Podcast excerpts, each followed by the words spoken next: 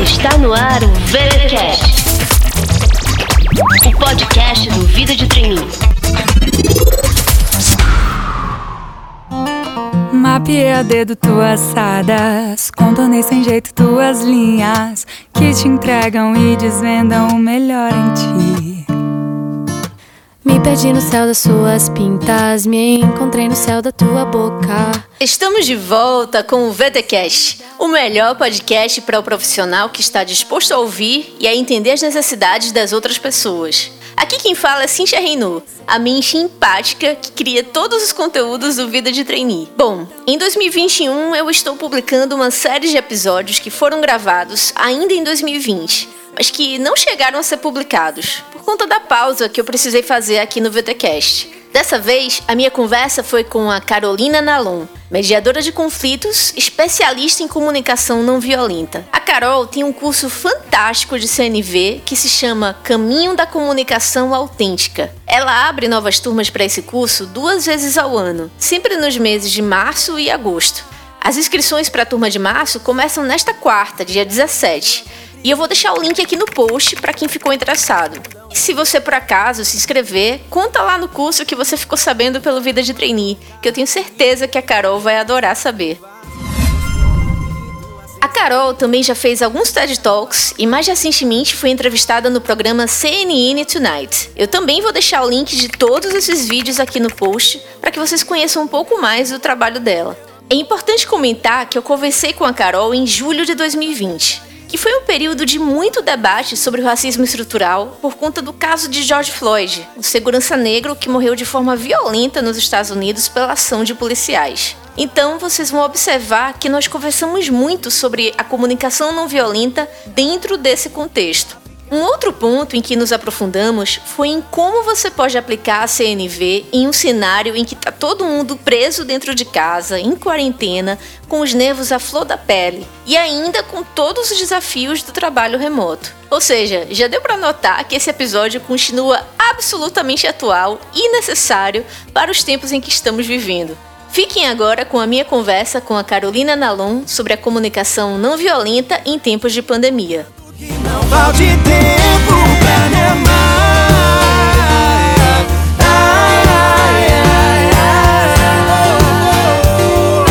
A comunicação não violenta ainda é algo muito novo aqui no Brasil. As pessoas não sabem bem o que é e eu vejo muita gente com aquela impressão de que as pessoas que se comunicam dessa forma precisam ser super boazinhas, concordar com tudo, não podem ter uma opinião.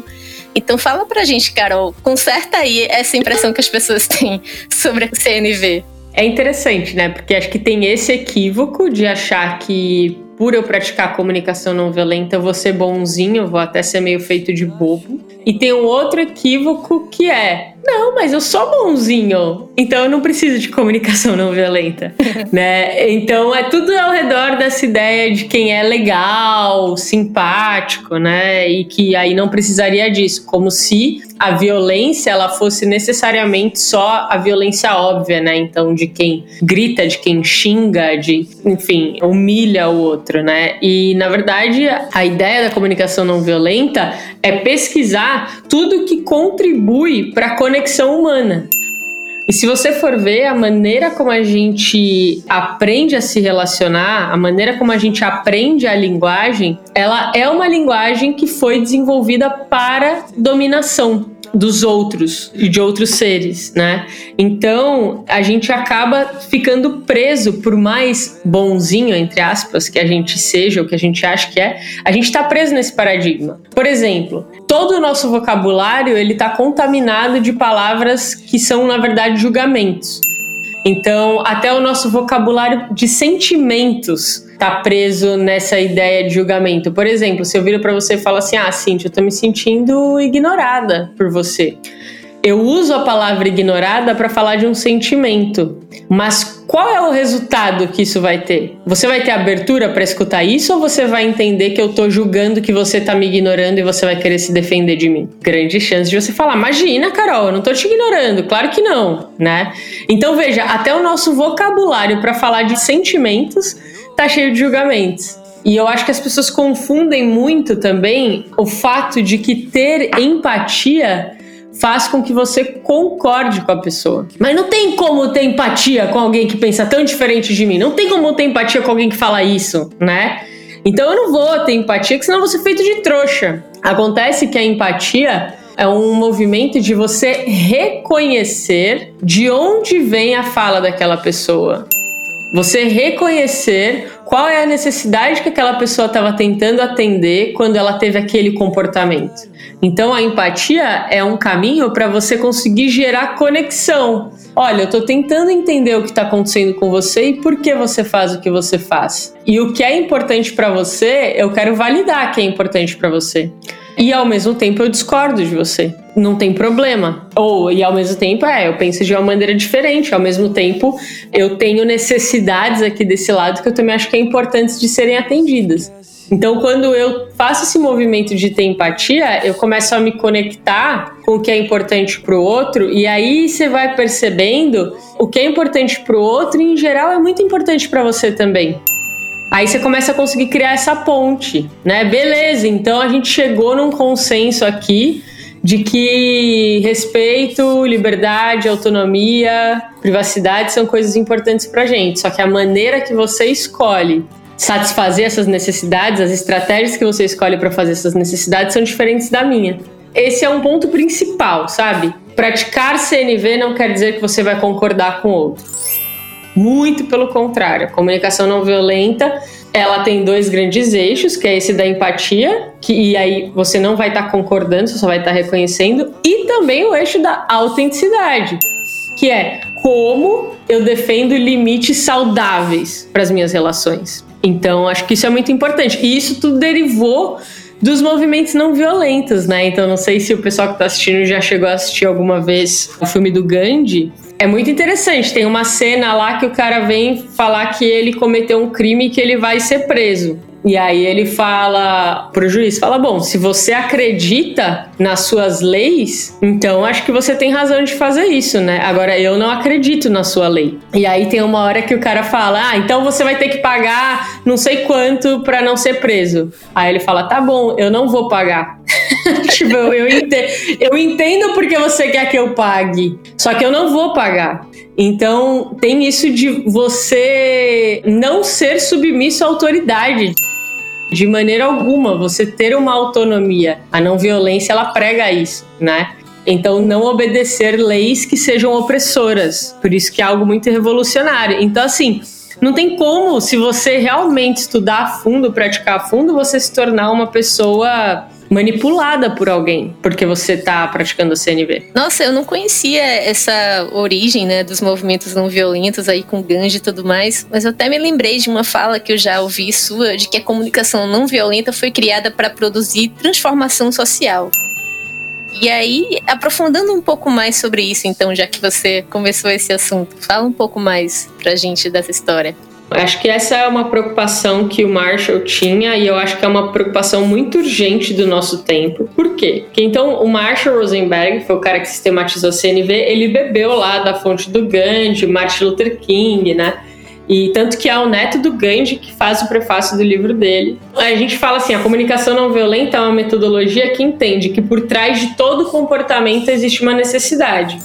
Mas será que no mundo todas as pessoas têm iguais condições de terem as necessidades delas atendidas ou de atender as próprias necessidades? E aí um grande receio que o Marshall tinha era de que a comunicação não violenta virasse esse negócio que assim, alguém vai lá, aprende, faz um curso que é pago, só quem tem dinheiro tem acesso, e aí vira uma coisa que todo mundo vai atrás só para se relacionar melhor com a própria família ou com os amigos. Bem entre aspas, né? Porque se relacionar melhor com a própria família, com os amigos, com as pessoas do trabalho também já é uma coisa muito grande, né? E muito desafiadora para muitas pessoas, que foi o meu caso.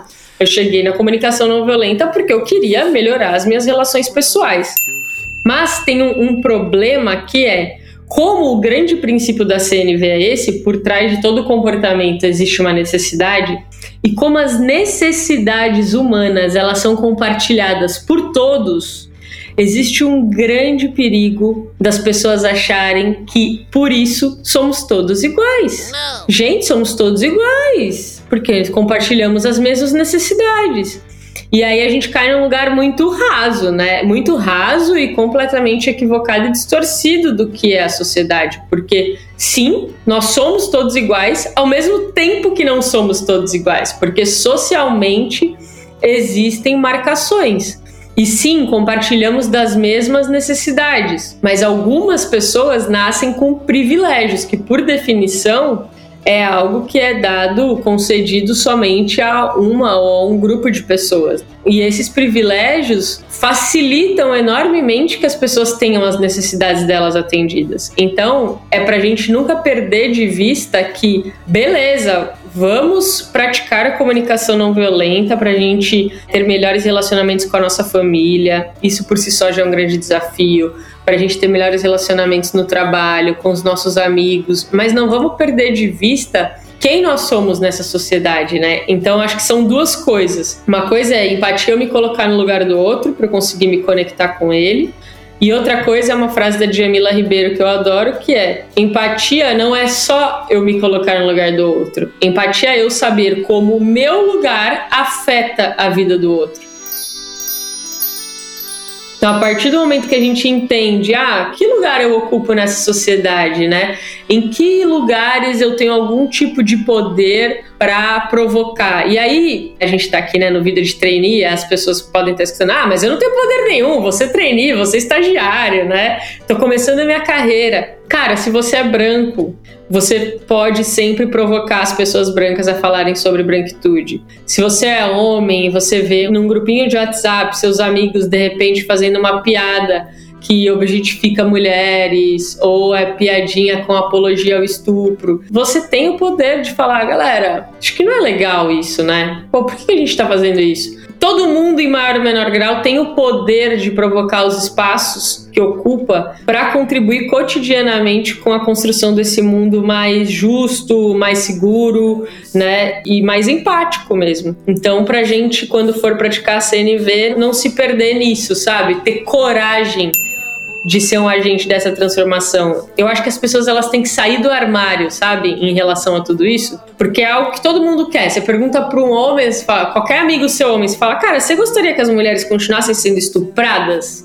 Você quer que elas continuem recebendo menos que os homens, né? Mesmo elas ocupando exatamente o mesmo cargo, fazendo a mesma função? Cara, acho que são pouquíssimas pessoas que vão falar: quero, quero sim, tem que ser, isso tem que continuar acontecendo, né? Ou perguntar para uma pessoa branca e falar assim, cara, você acha mesmo que tem que ter diferença assim entre brancos e negros? Você acha que o racismo tem que existir? Dificilmente o branco vai falar, é, tem que existir mesmo, né? Então, se você é essa pessoa que acha que essas coisas têm que parar de existir, então, cara, bate no peito e tenha coragem de falar, sou antirracista e tenha coragem de tomar atitudes antirracistas. Tenha coragem de provocar os ambientes que você ocupa. Tenha coragem de dizer que você é um aliado do feminismo ou que você é feminista, sabe? Então, é isso, assim, tipo, estar conectado com as pautas urgentes desse mundo que a gente vive, que nunca na história da humanidade foi tão desigual. E falando em pautas urgentes, né, você citou uma fala da Djamila Ribeiro e, puxa, agora recentemente a gente teve todo um movimento, né, que foi meio que despertado, né, por motivos, enfim, muito tristes, muito violentos, mas que muitas pessoas, de fato, passaram a observar mais isso e a se preocupar mais com isso, né? Você falou justamente nessa questão de ser antirracista, né? Porque hoje em dia não basta mais dizer, ah, eu não concordo, né? Você tem que uhum. realmente se posicionar. O que é que você vê aí de todo esse movimento, assim? O que é que você observou? Falando um pouco já sobre esse momento que a gente está vivendo até de pandemia, a gente vai entrar na pandemia ainda, mas falando sobre essa pauta dentro da pauta, uhum. né? a gente já estava com um problema tão urgente acontecendo Sim. e de repente veio outra coisa maior ainda, né, dentro disso tudo. Essa pandemia ela tá acelerando futuros e escancarando tudo que é urgente, né? Então, a questão da desigualdade racial, a questão da desigualdade de renda no mundo todo, né? Aqui no Brasil também. Então, pessoas que estão, ok, tranquilo fazer home office, pessoas que simplesmente não conseguem, né? Mas especificamente sobre o caso né, do George Floyd e os movimentos que se desdobraram depois dele, o que eu vi daí como facilitadora de comunicação não violenta foi muitas pessoas muito perdidas de o que, que eu penso sobre isso? Né, a galera lá na Minnesota, né? Tipo, Minnesota, Minneapolis no estádio de Minnesota, na cidade de Minneapolis, eles incendiaram a delegacia, né? Então estão lá depredando um patrimônio público. E aí tem muita gente que não sabe como interpretar isso e fica curiosa, né, do ponto de vista da comunicação não violenta, como é que a gente enxerga aquilo. Então, é impossível você comparar em pé de igualdade o poder público, né? Então, o poder que a polícia tem, ou até que o exército americano tem, que o presidente americano tem, versus o poder dos civis, principalmente dos civis que são pessoas negras. E aí tem uma coisa bem importante no conceito da não violência, que é a gente conseguir entender o que é uma violência estrutural. Então, se você pega dados estatísticos da população negra no Brasil e nos Estados Unidos, a gente vai ver que, em termos de renda e patrimônio, por séculos existe uma desigualdade absurda. A gente vai ver que, em termos de quem morre mais, né, quem sofre mais homicídio, existe uma desigualdade absurda. Então, os negros morrem muito mais vítimas da violência do que os brancos, e principalmente violência policial. Se você for comparar os dados de quem tem acesso, lazer, educação, saúde, os brancos têm muito mais do que os negros. E isso tudo se configura como uma violência estrutural. E esse caso especificamente de mortes por policiais é realmente absurdo, é alarmante. Então, quando uma pessoa que sofre uma opressão, que é diferente de um sofrimento, né, ou um grupo de pessoas que sofre opressão, reage a uma violência estrutural, a gente precisa entender, numa situação onde existe um oprimido e um opressor, a gente deve cobrar a não violência de quem? Porque quando o lado que oprime deixa de ser violento, ele está automaticamente liberando o oprimido da sua própria violência. Então a gente tem que saber o que, que a gente está enxergando quando a gente vê aquela delegacia em chamas. É um pedido, pelo amor de Deus, isso precisa mudar. E aí, quando a gente olha para aquilo e fica ponderando assim: ah, o Trump falou que talvez vai mandar o exército. Ah, talvez tenha que mandar o exército, hein? Porque esses civis perderam a linha. Pensa bem, gente, é uma isonomia. Você tá tentando equilibrar, você quer colocar o exército americano contra os civis, sabe? E aí olha para as estatísticas, olha porque eles estão pedindo. Aí as pessoas elas ficam muito presas nesse paradigma da violência, quando na verdade você vê lá, tiveram algumas manifestações nos Estados Unidos, que na hora que os manifestantes chegaram, os policiais se ajoelharam e olha como é que foi diferente essa manifestação, entendeu? Então, quando tem essa escuta, o outro não vai precisar queimar a delegacia, entende? Então, eu acho que tem que partir do lado que tem mais poder essa escuta e essa não violência.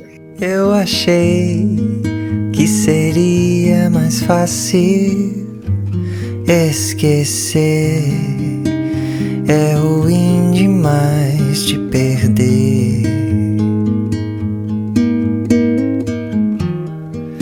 Não sei que será de mim sem você. Agora, durante a pandemia, a gente tem muita gente trabalhando em home office, a gente tem um monte de gente que está se sentindo presa dentro de casa e tendo que conviver todo mundo ali, os filhos, os pais, né, os casais. E isso está gerando um monte de consequências, né? Desde aumento de divórcios, às vezes até aumento de violência também. E no trabalho tem toda a questão do home office né, e as implicações disso na comunicação, né? A fadiga do Zoom né, na comunicação e tudo mais. E como que a comunicação não violenta pode ajudar aí nesse cenário que a gente está vivendo, todo mundo dentro de casa ou procurando estar dentro de casa? A comunicação não violenta, ela ajuda a gente a ter uma conexão maior com a gente mesmo, né? Então, a entender o que de fato está acontecendo com a gente e que estratégia a gente pode escolher para cuidar melhor das nossas necessidades. Então, eu, por exemplo, a gente está gravando esse podcast só agora, porque quando começou a pandemia, eu sempre fui acostumada a trabalhar online, a ter um monte de coisa online. Mas de repente, quando todo mundo tava online, todo mundo quis começar a fazer live, live, link de reunião e não sei o quê. E aí eu uma, duas semanas eu falei, vamos aí, vamos aí. Depois eu falei, nossa, saiu, não tá legal. Não tá legal essa coisa da fadiga do Zoom, né? Então, o que que não tá legal? Cara, eu fico o dia inteiro, da hora que eu acordo até a hora que eu vou dormir, na frente das telas. Não estou focando em projetos que eu gostaria de focar, que são mais substanciais, assim, porque eu quero entregar para o mundo todos os meus dias estão sendo absolutamente iguais, assim, eu não saio nem no meu quintal para tomar um sol, e aí os dias já são iguais mesmo, então eu fiquei na frente do computador o dia inteiro fica mais igual. Enfim, eu fui sacando que não estava legal e que eu precisava então cuidar da minha agenda. O que estava faltando para mim? Tava faltando mais saúde na minha rotina, tava faltando mais equilíbrio, mais espiritualidade, tava faltando eu comer melhor. Comecei a comer um monte de comida congelada no início. Eu falei, não, cara, eu quero cozinhar. Então, primeiro passo é isso, sabe? O que é que não tá legal? E o que, que você sente em relação ao que não tá legal? E quais necessidades suas você entende que não estão sendo atendidas por essa situação? E aí, dadas as suas possibilidades e limitações, que estratégias você nesse momento consegue tomar para ter um pouco mais dessas necessidades atendidas. E aí é muito importante a gente realmente saber diferenciar o que é necessidade do que é estratégia. Porque senão a gente fala assim, ah, eu queria agora, nesse momento de pandemia, viajar para um lugar e ficar bem perto da natureza. Tá, eu posso ir? Não, não vai dar, não tenho dinheiro, tô com medo de viajar, é melhor não, é mais recomendado é ficar, não posso ir. Tenho um filho pequeno, não posso ficar longe da. Enfim, de um lugar que tenha boa internet. Ok, mas que necessidades minhas seriam atendidas se eu tivesse nesse lugar com a natureza maravilhosa e tal? Nossa, uma necessidade de conexão com a natureza. Essa conexão com a natureza me faz ter uma conexão com a minha própria espiritualidade. Enfim, você começa a entender que tem uma coisa ali. Você fala, beleza, já que eu não posso ir para esse lugar, tem algo agora que eu possa fazer aqui na minha casa mesmo para atender essa minha necessidade de espiritualidade? Aí você vai ver, cara, vou entrar num grupo que tá rolando de meditação todas as manhãs, 15 minutos, ou vou rezar aqui em casa. Então você começa a entender o que, que é importante para você e, de acordo com as suas limitações e possibilidades, o que, que você pode fazer para atender aquilo. Então isso é o que eu faço sempre, sempre, sempre, sempre assim. E eu acho que outra coisa é mais do que nunca essa empatia com o outro, assim, porque agora o pessoal e o profissional se misturaram mesmo, né? Você abre o computador para trabalhar, tá lá outra pessoa com o filho dela aparecendo, com o marido aparecendo pelado atrás, é, enfim. tudo, né? E assim, nunca deu para separar o pessoal do profissional. Isso sempre foi uma ilusão, né? E agora tá escancarado que não dá mesmo. Tem momentos que a gente precisa fazer um check-in do que, que tá acontecendo. Então, mais do que nunca, hoje em dia, se conectar de verdade antes de já sair resolvendo um problema é fundamental. Porque a gente está passando por um fato histórico, né? Uma crise assim realmente diferente das outras crises que a humanidade já viveu, porque a gente está numa era muito globalizada, né? Então, todas as outras pandemias que aconteceram não era no mundo tão globalizado assim. Então, a peste bubônica não afetou todos os países da maneira como está afetando agora. Então, a gente precisa ter esse espaço de tipo, cara, pelo menos uma vez por semana, sabe? Como é que vocês estão? Tudo bem? A gente pode continuar focando, tem alguém que precisa dizer alguma coisa que seja importante, todo mundo saber, né? Então fazer algum tipo de check-in, de conexão para aplacar um pouco esse momento difícil que está todo mundo vivendo. E também checar sempre o que o outro tá falando, ó, o que eu entendi do que você propôs agora é tal coisa, é isso mesmo? Eu costumo falar que esse é um exercício de rebobinar a fita, né? Então, como muito da comunicação está sendo feita online, e-mail, mensagem, a gente precisa ter clareza se a gente entendeu qual era o pedido dos outros. Então, cara, sempre que você ficar com receio do porquê daquele pedido ou o que é exatamente para fazer, checa com o outro o que é importante para ele, né? As prioridades começam a mudar, então você tá lá na tua casa, você começa a receber vários e-mails de coisas que são urgentes, né? Aí você tem uma escolha, você vai falar para todo mundo assim, você vai pegar e vai fazer tudo como se tudo fosse urgente, não vai dar conta, vai virar a madrugada, vai ficar puto com todo mundo que não respeita o seu tempo e não vai falar com ninguém sobre isso. Ou você vai falar, galera, pelo amor de Deus, tudo que vocês querem fazer é urgente, o que, que é urgente então? Né? vai explodir com alguém. Ou você vai falar, olha, galera, eu recebi três e-mails com pedidos de urgência eu, no meu entender, esse projeto aqui é o mais importante, é o que eu deveria dar foco agora, mas eu quero questionar com vocês. Vocês concordam que eu siga assim, né? Vocês, também acreditam que esse é o mais importante? Porque não vai ter gente, a gente vai precisar reorganizar essas urgências. Então, você está considerando que todo mundo pode considerar como importante, ao mesmo tempo que você está defendendo um espaço seu ó, tem um limite aqui do que eu posso tomar como urgente ou não. Então acho que essas coisas todas são importantes nesse momento. Eu ouvi você falando sobre esse exercício de checar com o outro, né? Se você entendeu a informação. E é muito engraçado isso, né? Que quando a gente fala em qualquer tipo de comunicação, a primeira ideia que vem sempre à cabeça das pessoas é o falar, é realmente você expressar o que você quer. Mas na CNV é super importante a escuta, né? Então a escuta vem antes. Eu queria que você falasse mais sobre isso. É, porque as pessoas elas confundem escuta com ouvir. Então, assim, você tá lá numa conversa com uma pessoa, a pessoa fala, não, não tô escutando. Você fala, tô sim né? Tô aqui, tô escutando o que você tá falando. Mas o que, que o outro tá querendo? Ele não tá querendo só que você ouça. Ele não tá só duvidando da tua capacidade auditiva. A escuta, ela vem de um outro lugar. Inclusive, eu conheço várias pessoas surdas que escutam muito bem.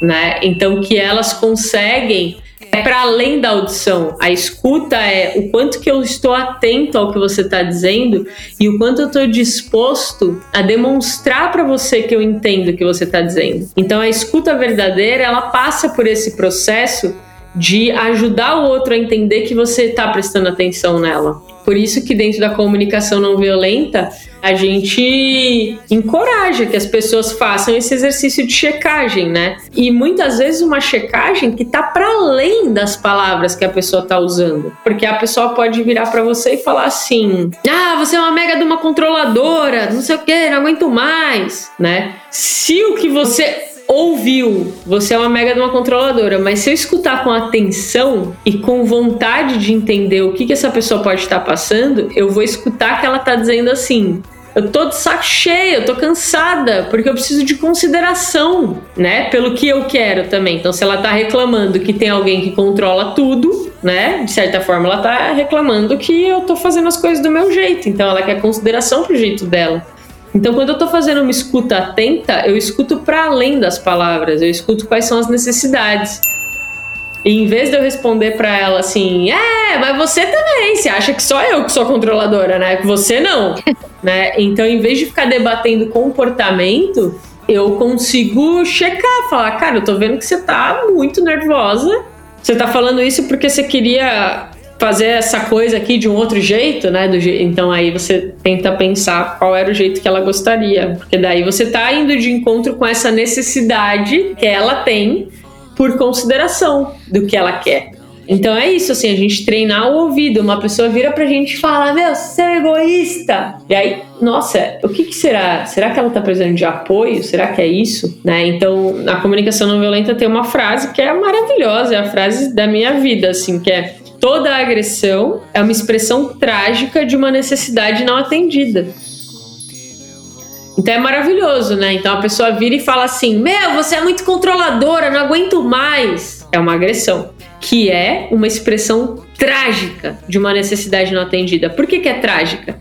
Qual é a chance dela conseguir a minha consideração quando ela fala dessa maneira? É muito baixa, né? Ela realmente vai precisar de alguém com o ouvido muito bem treinado. Em compensação, se ela encontrar alguém com o ouvido muito bem treinado para escutar a necessidade dela que está por trás disso, qual é a chance dela precisar continuar sendo violenta? Porque ela vai estar tá sendo escutada nas necessidades dela, sabe? E assim, isso realmente acontece, tá? Não quero dizer que acontece como uma mágica. Ai, da primeira vez que você é empático com alguém, essa pessoa já muda o comportamento absurdamente. Não, não é verdade Na verdade, o que acontece muito é, quando você começa a ser empático com a pessoa, aí que ela desanda a falar tudo mesmo. né? Porque quando você é empático com alguém, a pessoa tá entendendo que você tá dando um voto de confiança para ela poder falar mais sobre ela. É muita necessidade represada, né? É muita necessidade represada. E como nós não somos educados para falar sobre as nossas necessidades, quando você dá esse voto de confiança para a pessoa, ela vai desembestar a falar um monte de coisa sobre você, entendeu? Porque ela não sabe falar das necessidades dela. Mas aí cabe a nós, praticantes de CNV, conseguirmos ir traduzindo aquela fala em necessidades. E aí, com o passar do tempo, isso é muito interessante, Cintia, é muito interessante. Com o passar do tempo, não cabe mais aquele comportamento agressivo da pessoa com você. Ela já começa a entender que o tom da relação mudou, que o tom vai ser outro, sabe? Que ela não pode tratar você mal, porque você não se deixa ser tratado mal. Então isso é muito legal quando a gente começa a trazer uma maneira mais respeitosa de se relacionar, que é um exemplo do quanto que eu vou considerar o que é importante para você, tanto quanto eu vou considerar o que é importante para mim. As pessoas até se envergonham de não considerar o que é importante para você, sabe? Porque você está sempre disponível a considerar o que é importante para elas. Tem um filme que se chama O Lindo Dia na Vizinhança. Não sei se já assistiu. Já, já. É do Tom Hanks, né? O Tom Hanks, é, que ele conta a história do Fred Rogers. Sim, sim. Inclusive, tem que pesquisar, porque esse cara devia ser amigo do Marshall, não é possível. É muito incrível. Você percebe ali, entendeu? Tipo, o jornalista quer porque quer, quer porque quer, né? Ele tá ali naquele paradigma da competição, diga. Só que o cara tá genuinamente afim de se conectar com ele, sabe? Genuinamente, assim. Então chega uma hora que não dá mais. Tipo, a não violência ela vai sempre deixar muito evidente quem é que está sendo violento. Porque é como se a violência chegasse em você e ela não continuasse sendo perpetuada. Então vai ficar muito claro que a violência não está em você. E aí isso com o tempo faz com que o sistema mude de alguma maneira, né? Como que eu vou dizer pra ela que eu gosto do seu cheiro, da cor do seu cabelo? Que ela faz minha pupila dilatar. Eu quero dizer pra ele. Carol, no início da nossa conversa, você comentou que uma das coisas que te atraiu para a CNV foi essa questão do relacionamento pessoal, né, com sua família, com seus amigos. E conta um pouco mais então pra gente de como que você descobriu a CNV e como que ela impactou a tua vida. A CNV, ela entrou por uma recomendação de uma amiga que viu que na época eu estava estudando coaching, psicologia positiva tal, e ela falou: ah, já que você está se interessando por esses assuntos de comportamento humano, lê esse livro aqui, acho que você vai gostar. Era o livro Comunicação Não Violenta do Marshall Rosenberg. Aí foi engraçado, porque eu tive essa resistência, assim, ah, por que você tá me indicando isso? Por que será, né? Eu sou tão legal. Tá me dando indireto? É, exato. Eu li o livro, achei de fato legal, achei estranho também, e falei, não sei, achei estranho. Falei, nossa, mas quem se comunica dessa forma? Será que, né? Mas fiquei com aquela pulga atrás da orelha, assim, isso daqui é legal. O neto do Gandhi escreveu o prefácio, deve ser legal. E aí, passado um tempinho, eu conheci um menino chamado Felipe Nastari, que falou que queria fazer alguns projetos junto comigo. E aí eu dava workshops de coaching de carreira. E ele queria dar workshops de CNV. Eu falei, nossa, Fê, que legal, bora. E quando ele chegou na minha vida, eu comecei a estudar mais CNV e comecei a tentar praticar, né, com as pessoas da minha família e comecei a ser assistente dele nos workshops. E aí eu lembro direitinho, eu não conseguia responder as perguntas das pessoas no workshop, porque eu tinha as mesmas perguntas que ela, sabe? Então, ou eu fazia daquilo uma prática real na minha vida, ou não ia dar para eu trabalhar com aquilo, assim. Isso é muito legal da CNV. Vai ser muito difícil ter um charlatão da CNV, sabe? Porque eu acho que as pessoas elas conseguem sacar na hora, assim, se a pessoa tá fazendo aquilo uma prática da vida dela ou não, ou se ela tá só querendo replicar uma metodologia que ela aprendeu, sabe? Aí eu peguei, comecei a fazer cursos de CNV, né, com pessoas bem mais experientes que estavam aqui no Brasil e coloquei algumas pessoas como foco, né? Então, meu, focar em sempre praticar isso com a minha namorada, focar em sempre praticar isso com a minha mãe, E aí teve um dia em uma conversa com a minha mãe que eu até conto na minha TED Talk essa história, depois quem quiser vai lá, procura, é a primeira TED Talk para início de conversa. Que foi o dia que eu falei, cara, eu realmente quero trabalhar com isso, porque eu sempre tinha achado muito difícil conversar com a minha mãe até então. E naquele dia a gente conseguiu ter uma conversa muito boa depois dela ter chegado em casa muito nervosa, gritando comigo. E aí eu falei: caraca, isso nunca aconteceu antes, assim, dela tá gritando e em seguida a gente conseguir ter uma conversa, meu. Nossa, eu quero isso pra minha vida e quero trazer para outras pessoas. Então, foi uma coisa inicialmente totalmente motivada assim por eu, Carol, vinte e poucos anos, tentando descobrir o que eu queria fazer da minha vida, vendo que isso era algo que tinha muito valor e que estava me transformando mesmo, sabe? Estava transformando a maneira como eu enxergava o mundo. E aí eu comecei muito nessa pegada, assim, de ajudar as pessoas a se relacionarem melhor com a família, com os amigos, porque era a maneira como a CNV estava me transformando naquele momento. Até que Marielle Franco foi assassinada, né? Assim como para muitas pessoas aquele foi um dia muito marcante, assim. Aí eu olhei e falei, cara, eu tenho que sair do armário.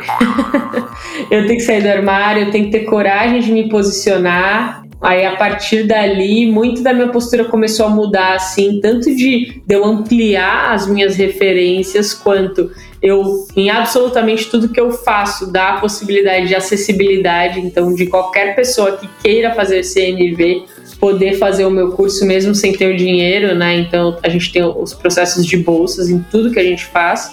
E principalmente essa provocação. Então, meu, sou convidada lá para dar uma TED Talk, eu pergunto, e aí, quem mais vocês convidaram, né? Tem outras mulheres, tem mulheres negras, tem pessoas trans, e é interessante você ver assim, né? Às vezes é um evento para falar do futuro da humanidade, o futuro. aí você vai falar, nossa, só tem gente branca no futuro? só tem gente cis, hétero, né? E outra, chamar essas pessoas não para falar também só sobre negritude, só para falar sobre é, as pautas LGBT, falar de tudo, né? E aí é muito legal, assim, porque ao longo dos anos eu tenho expandido a minha rede e conseguido provocar, assim, outras pessoas que são muito parecidas comigo, né? De tipo, galera, vamos fazer diferente, né? Sempre que um jornalista me entrevista, eu falo, cara, é uma matéria sobre CNV? Você tá entrevistando pessoas negras? Ah, nem conheço um facilitador negro de CNV. Eu falo, então, tem, tá aqui. Né? Então, quando você começa a expandir o seu círculo, você começa a conseguir contribuir mesmo. Você também não só faz a provocação e sai, né? Você faz a provocação e ajuda a pessoa de fato a mudar. Então, isso é muito legal. Assim, eu acho que a gente precisa mesmo imaginar um futuro, né? Diferente, assim. Imaginar, cara, imagina eu chegar numa escola e aquela escola ter realmente uma diversidade que é a diversidade brasileira representada ali, né? Não só essa segregação absurda que, que existe. Então foi isso. Inicialmente começou por eu querer ter melhores relacionamentos e agora eu continuo sendo guiada na CNV por uma fome, uma sede de conseguir contribuir minimamente para essa diminuição da desigualdade. Agora virou uma causa maior, né?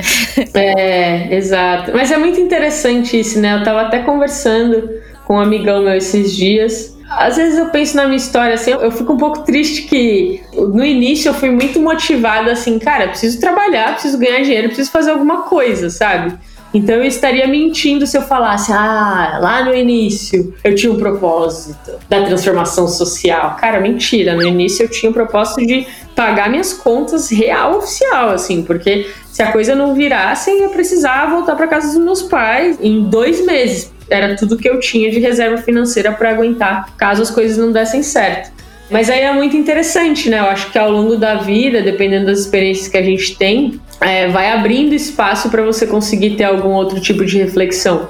E eu acho que à medida que você começa a ficar mais confortável na tua carreira, você tem, na verdade, a responsabilidade de fazer esse tipo de reflexão, sabe? Porque senão, cara, você vai seguir só crescendo na tua carreira, só pensando para sempre o que é que você pode tirar daquilo, sabe? Qual é a próxima viagem que você vai fazer, qual é o próximo carro que você vai comprar, qual é o barco que você vai ter, qual é o condomínio que você vai morar. Sabe? Tipo, meu, sai dessa, cara. Tipo, tenha uma coisa que te traz uma segurança, um conforto, um prazer, mas não pira nas coisas que não vão trazer felicidade, sabe? Foca no que vai trazer felicidade genuína mesmo. E o que traz felicidade genuína mesmo é a gente contribuir para a vida de outros seres. E Carol, você comentou que agora em todos os seus cursos você sempre oferece bolsas de estudo. Fala um pouco mais então do teu curso sobre CNV.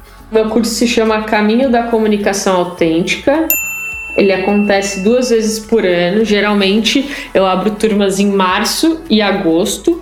E aí eu sempre abro para as inscrições para bolsas antes de abrirem as inscrições para alunos pagantes. Então, por exemplo, as inscrições para pagantes é dia 11 de agosto e as bolsas encerraram no dia 10 de agosto.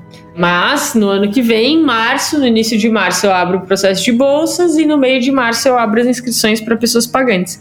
Quem quiser dar uma olhada, né, para entender como é que funciona isso, é só entrar no www.caminhodacomunicacão.com.br e é um curso que tem o formato de dois meses, então é legal porque a gente fica dois meses juntos, eu fico dois meses ali acompanhando vocês, respondendo as dúvidas de vocês.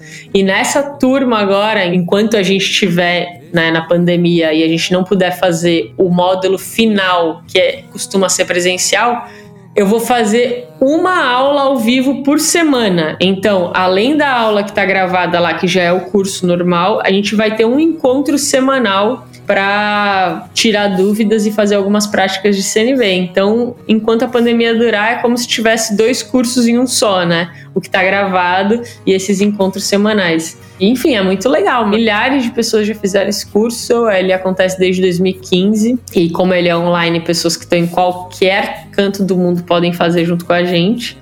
E é sempre um prazer, assim, ter essa turma diversa, né? Então a gente começa lá nos princípios da comunicação não violenta, passa por todos os passos da CNV. Então a primeira metade do curso é para a gente entender como de fato conversar colocando a comunicação não violenta em prática. E aí, da metade para o fim, tudo que pode ajudar a gente a, a realmente colocar isso em prática. Então, tudo que a gente tem que pensar como uma preparação para conseguir de fato praticar CNV. E aí a gente fala também sobre isso, sobre empatia no coletivo. E aí é super legal, porque como vem alunos bolsistas, é, geralmente são pessoas que são selecionadas, que já trabalham em ONGs ou em projetos de educação ou em alguma organização social que está ligada ao tema do racismo, do machismo, de pautas LGBT. Então sempre tem uma mistura muito legal na turma, sabe? Porque daí não é só a Carol lá falando as coisas que eu acredito é tipo as pessoas contando as histórias de vida delas, sabe? E isso gera uma conexão quando você escuta alguém, tipo, já teve uma turma que todo mundo estava se acompanhando e aí no final, na última aula, uma mulher negra e, meu Deus, mulher PhD, sabe, psicóloga, não sei o que, muito bem sucedida. Ela falou: não, é, eu já fui, e é comum, assim, em uma loja de departamentos, entro numa loja de roupa, perceber que o segurança tá de olho, assim, se eu vou roubar alguma coisa ou não. E aí, tipo, as outras mulheres estavam no curso falando: o quê? Você? Né? E ela fala: gente, é, é real, é real oficial isso, assim. E aí todo mundo fica chocado, sabe? Então é muito diferente quando a gente conhece as histórias das pessoas e a gente se conecta com as histórias das pessoas, fica mais fácil da gente conseguir mudar. Então, assim, se alguém que está escutando esse podcast quiser vir no curso, vai ser um prazer receber vocês. Cada turma é uma aventura diferente. Deve-se ter cuidado ao passar no trapézio. Mesmo que pese o desespero dos novos tempos. Se um like serve ao ódio, bro, nesse episódio. Breve o bom senso diz: respire um momento. É, sobre... é isso aí, pessoal. As inscrições estão abertas. Eu vou deixar o link aqui no post para o Caminho da Comunicação Autêntica, que é o curso da Carol, e também para o livro do Marshall, Comunicação Não Violenta, para quem quiser também se aprofundar pelo livro. Maravilha. Carol, a gente podia passar horas aqui falando sobre CNV, é um assunto muito gostoso e que sempre traz muitos desdobramentos, muitas reflexões. Mas o episódio de hoje está chegando ao fim. Queria agradecer mais uma vez a sua participação aqui no episódio e fechar com uma pergunta que eu estou fazendo para todo mundo, agora em 2020. Qual é a sua lição de vida mais importante que você gostaria de ter aprendido 10 anos atrás? Deixa eu pensar onde eu tava em 2010. Nossa, 2010. Uau, eu tava me formando. Eu acho que a lição de vida mais importante seria aprender a relaxar. Porque eu estava em 2010 finalizando a minha faculdade, começando a trabalhar como coach, com muita preocupação, muita responsabilidade. E isso tudo assim culminou que em 2016 eu comecei a ter umas crises de pânico. E o pânico ele me trouxe essa lição de cara, você não vai conseguir controlar tudo. Vai ser importante você confiar na vida. Então eu acho que eu já diria lá para a Carol de 2010, tipo, minha filha, já começa a confiar na vida a partir de agora, já começa a olhar seriamente para essa questão aí do controle, porque isso vai ser muito importante para você no seu caminhar. E é algo que eu tenho aprendido e realmente estou aprendendo assim, e tenho sido muito mais parceira da minha ansiedade, sabe? Quando ela chega, eu não me desespero mais. Quando ela chega, eu tomo um chá com ela, falo, beleza, tamo aqui junta de novo. É isso aí, pessoal. Façam então as pazes com a sua ansiedade, procurem relaxar e a gente se vê novamente na próxima semana. Então, Cíntia, querida, muito obrigada. Foi um prazer conhecer você nesse ano de 2020. Admiro muito você, o que você faz, o seu trabalho. E muito obrigada pelo convite. E um beijo para todo mundo que estava aí nos escutando. Nem que seja para enfrentar o planeta inteiro. Correr a maratona, chegar primeiro e gritar: É por você, amor. Você acabou de ouvir o VTCast. Fique ligado e até a próxima!